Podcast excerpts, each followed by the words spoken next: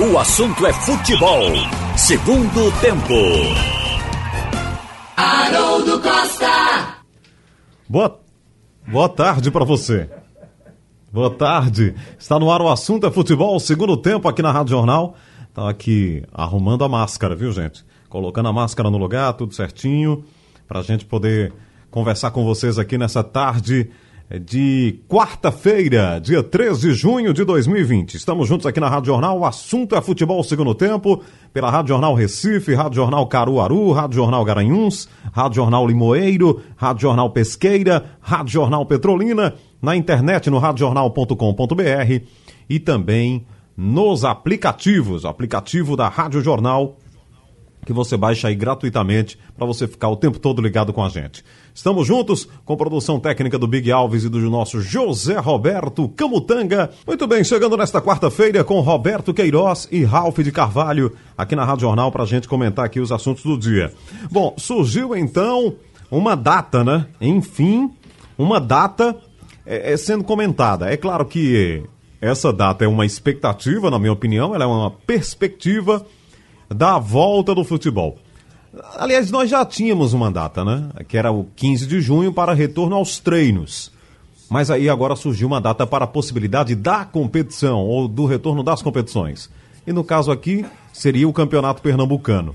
28 de junho é o que acredita o presidente da federação. Ele disse que se não for no dia 28, que para mim é uma perspectiva muito próxima, né? E seriam 13 dias de treinos apenas é, cinco dias depois disso, então poderia pegar aí o comecinho de julho, a primeira semana de julho, para o retorno das competições e, em princípio, já o Campeonato Pernambucano. Ralf de Carvalho, é o tipo da expectativa que você concorda, é positiva ou é preciso esperar um pouco mais, Ralf? Até porque a gente sabe que o governo é, estabeleceu aí um cronograma para o retorno das atividades, mas algumas datas ali ainda estão em aberto, porque vai depender dessas primeiras semanas de junho, da, da quantidade de infectados e da situação da pandemia aqui no estado de Pernambuco. Ralf, boa tarde. Boa tarde, Haroldo. Boa tarde, minha gente. Haroldo, desde o princípio que eu digo que fiquei até perplexo nesse momento, quando se anunciava 97% dos leitos de UTI ainda ocupados, se tenha liberado. Então eu senti, mas há uma necessidade de voltar, porque a sociedade, de um modo geral, está provando o que o governo quer fazer. Essa possibilidade de uma abertura progressiva para as atividades econômicas. Agora, eu hoje, inclusive, conversei com um médico que disse que é favorável, tenho escutado opiniões aí importantes de infectologistas também considerando que o caminho é esse, tem que abrir progressivamente, mas que as pessoas, particularmente, têm que ter responsabilidade com si, com, consigo próprio, com o próximo, usando máscara, mantendo distanciamento para conversar, para tudo. Então, a gente é, fica reticente, é meu caso, eu não diria que eu aprovaria. Ao contrário, a gente está aceitando, entende que isso pode ser até benéfico para o clube, porque o clube já estava sufocado e aí, consequentemente, começando o treino e depois os jogos, a possibilidade, mesmo com os portões fechados, do clube começar a ver o dinheiro pingar. Porque a publicidade na camisa já vai aparecer via TV, mesmo sem o público no estádio. E o presidente da federação acha que a decisão do campeonato já terá público no estádio. Não na capacidade do estádio, mas com um público considerado razoável para manter um meio isolamento. Então a gente vê que com isso o clube vai ter faturamento. Então o caminho é esse. Não vai poder se ficar em casa indefinidamente, ninguém sabe quando a vacina vai sair. Então a gente tem que aceitar a coisa. Mas eu, particularmente, achei que a volta foi até cedo demais para minha expectativa. Roberto Queiroz, a gente sabe que é, num dado momento vai ter que voltar. Né? É, o futebol, vocês têm comentado isso aqui diariamente, já vive uma situação muito complicada. Já era assim antes, né? Com a bola rolando, imagina com uma paralisação tão longa. Mas essa data lhe causa alguma expectativa realmente é muito positiva? Ela é muito próxima? É, é, sob o ponto de vista também de treinamentos, Roberto, porque os times voltam no dia 15 e voltar a jogar no dia 28 seriam 13 dias de treino. 13 dias dá para condicionar. O que é que você pensa, Roberto? É mais ou menos o tempo que os jogadores têm no começo de temporada 15 dias. Não é mais do que isso, não. Então, eles naturalmente estão fazendo suas atividades individuais em casa, nos apartamentos, nas áreas aí dos apartamentos, dos prédios. Então eu, o jogador não está parado, deitado, comendo e, e assistindo televisão. Ele precisa se movimentar. Quem está fazendo isso sou eu, sentado aqui, ouvindo rádio, vendo TV, me levanto, vou, almoço, volto. Não tem para onde ir, porque o negócio está é realmente ainda perigoso. Mas tá, uma necessidade de ir no supermercado é o jeito, tem que ir. E a gente encontra muitas pessoas. Olha, tem uma notícia de que há uma queda na, na chamada de ambulância, há uma queda da, na entrada de novas pessoas em estado assim grave, crítico, entendeu? A notícia é essa, que houve uma, uma diminuição. Então, a previsão é essa aí. Se não fizer essa previsão, vai fazer previsão para quando? Para julho? Para agosto? Lá em Londres estão falando na vacina para outubro. Inclusive, estava vendo hoje que tem 2 mil brasileiros que vão ser testados. Eu não sei se foram para lá ou se. Deve ter ido para lá para fazer esse teste, aplicar essa vacina aplica-se a vacina introduzindo na pessoa o vírus, né? O vírus transformado para não ativar e não para a pessoa não ficar logo doente. Mas é para a reação do, do organismo, dos anticorpos. Olha como eu estou sabido nesse negócio, hein? Olha, Esses o doutor Stenberg, é. desse, desse, daqui na jornal hoje, ele Sim. é diretor de hospital também. E ele disse que nos hospitais está se percebendo uma estabilidade dos casos. Embora eu tenha falado em ocupação não tá de leitos de queda, UTI. Não, não a palavra usada foi essa. Estabilidade. Então, é, uma estabilidade. Ou seja, não está crescendo, se não está diminuindo muito, nem está é crescendo, né? a gente entende estabilidade. É. Ele é, é diretor de hospital em Moreno. É, exatamente. Então, eu acho que a previsão tem que ser feita. Eu acho que tá bom, tá no tempo aí. Se houver alguma coisa contrária, desmarca, não é obrigatório. Não, tem que. Marcou, tem que ir, tem que fazer. Em Belo Horizonte, inclusive, fizeram uma abertura, o prefeito, que já foi presidente do Atlético Mineiro, Calil, né? É Calil, né, Harold? Alexandre Calil, é. É Alexandre Calil. Fez uma abertura lá em Belo Horizonte, aí com três dias houve um crescimento, ele já deu uma recuada. Então, a previsão feita aqui, eu acho que tinha que ser feita, né? Já estamos aí com muito tempo parado. Mas também tem exagero. Sofrendo. Diz que Casares botou mais de 30 pessoas dentro de casa, fez um festaço é. e depois foi infectado. Domingo agora, ele foi é, testado positivo para o coronavírus. Então, vai ser multado, porque ele infringiu o decreto municipal, no caso do Casares. Uma multa de 132 mil é o que está se esperando, porque me parece que é a punição máxima. Muito, Muito bem. bem. Então vamos aguardar, para ver aí. Vamos ter, ter calma, paciência e, a, e torcer para que realmente fique aí estável, comece a cair. Inclusive, olha a situação que eu estou ouvindo e estou acompanhando ela está pior naquelas favelas do Rio de Janeiro, naquelas comunidades. Eu acho que isso já era esperado.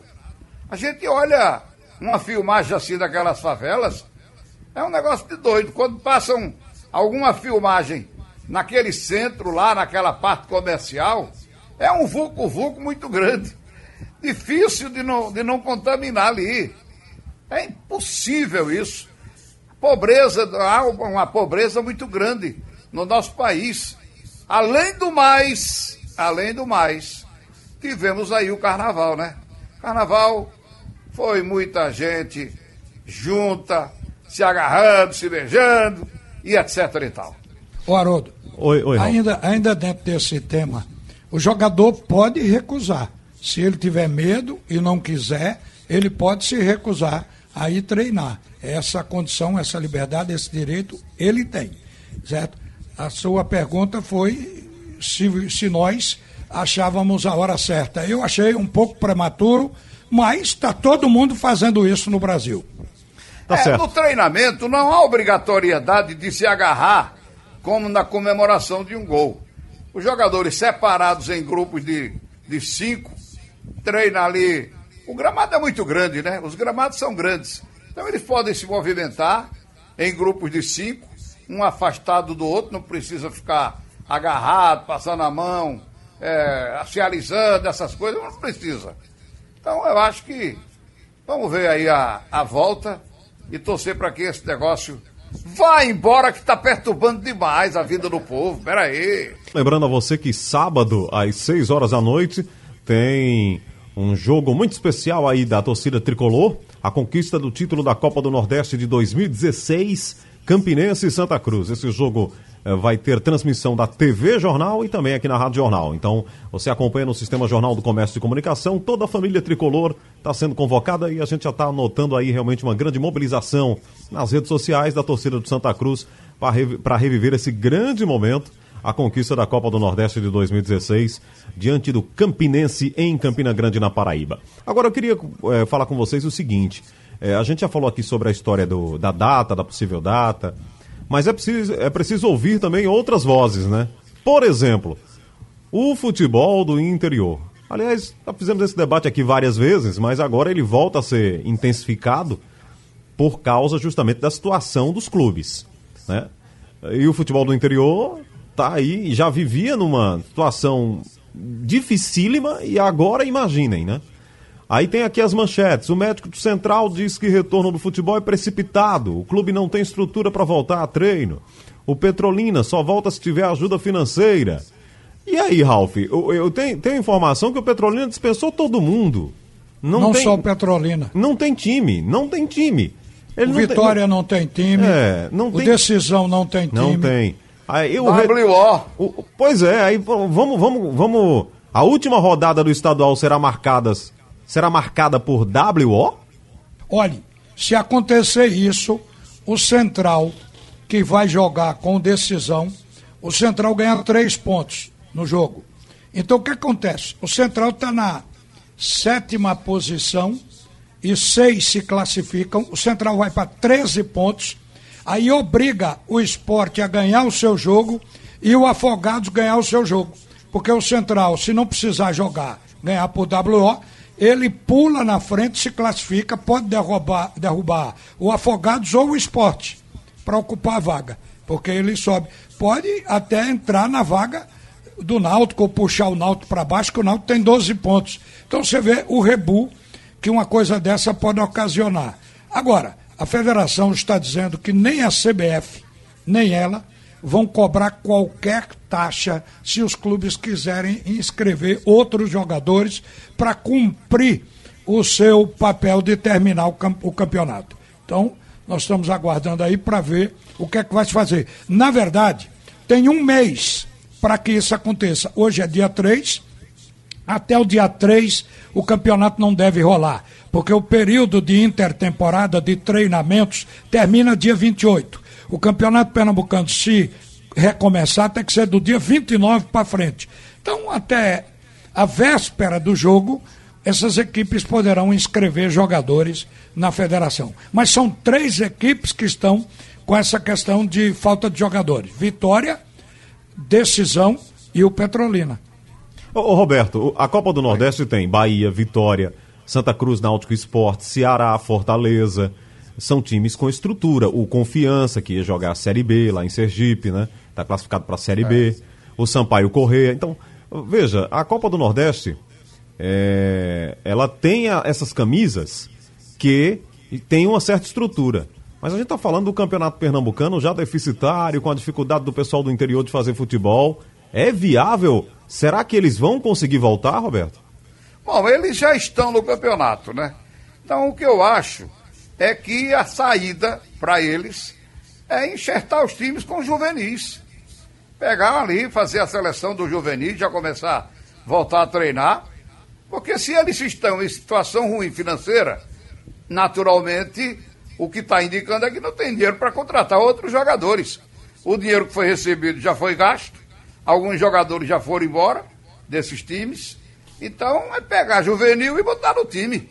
Ou, se não tiver juvenil, vai acontecer isso aí. É WO. Você não tem jogador para fazer um time com, com 11 jogadores, vai entrar com 5, aliás, com 6, com 7, com 8. Quer dizer, é, é, não sei, é uma situação. Eu acho que vai ter arranjo. Clube a clube, vai, hein? Vai ter enxerto, vai se preencher pelo menos um time com três no banco, uma coisa assim. Mas eu é, acho que. juniores, Alf. É, o cara já vem. Que, esses times não tem, não tem os times de, esses clubes não tem jogadores juniores, não é? É o sub-20. Já vem candidato à derrota, né? Porque já tá trazendo menino. Sim. Né? É. Mas é. Não tem qual é, dizer, qual é a perspectiva? É. Não tem o Qual fazer. é a perspectiva de vitória, decisão e Petrolina no campeonato? Eles não entram no, no G6. Isso. Só vão disputar apenas quem vai cair. Se dois é, caem, só um escapa. É brigar para não é. cair, quer dizer, é fazer jogadores para evitar o rebaixamento. É, então vamos esperar. Eu acho que eles já estão se movimentando. Com o anúncio da federação, eles já estão se movimentando. Também não sei se a federação vai conseguir alguma Já deve estar tá costurando. Já deve estar tá é, costurando. Já deve Porque a gente conversou com o Murilo lá atrás. Murilo disse que estava falando frequentemente com os dirigentes do interior. Então, as dificuldades e os caminhos de alternativas, eu acho que a federação já está dando. Isso é. é. o que mostra, isso aí mostra a pobreza do, de, de, campeonato estadual, né? Sim, sim. Porque os clubes, os clubes eles tá, viviam tá muito... escancarado aí, né? Tá escancarado, exatamente. Tá é. certo que houve a paralisação, mas a verdade é que eles vivem muito sacrificados, porque o, as prefeituras do interior, todo mundo sabe, que ajudavam muito os clubes, cada cidade, cada prefeitura ajudava o clube representante daquela cidade. Hoje não tem mais isso.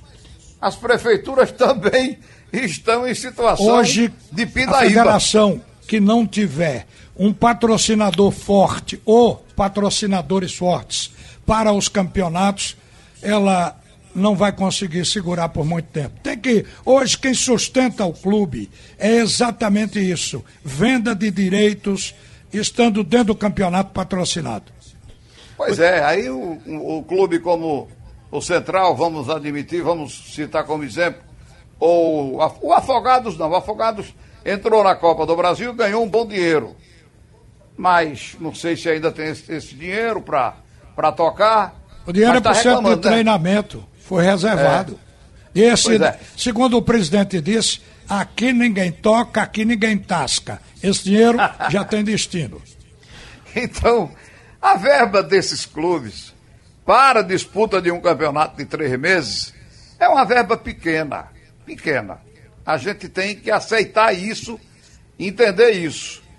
Então eles vivem num sacrifício muito grande.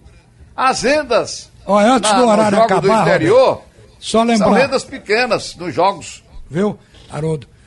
Desde ontem que está em vigor o novo planejamento da Internacional Board, as novas regras que poderão ser adotadas ou não.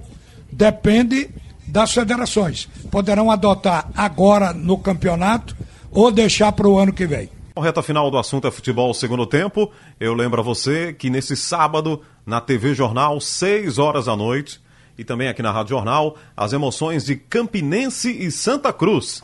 Isso mesmo, Campinense e Santa Cruz fizeram a decisão da Copa do Nordeste de 2016.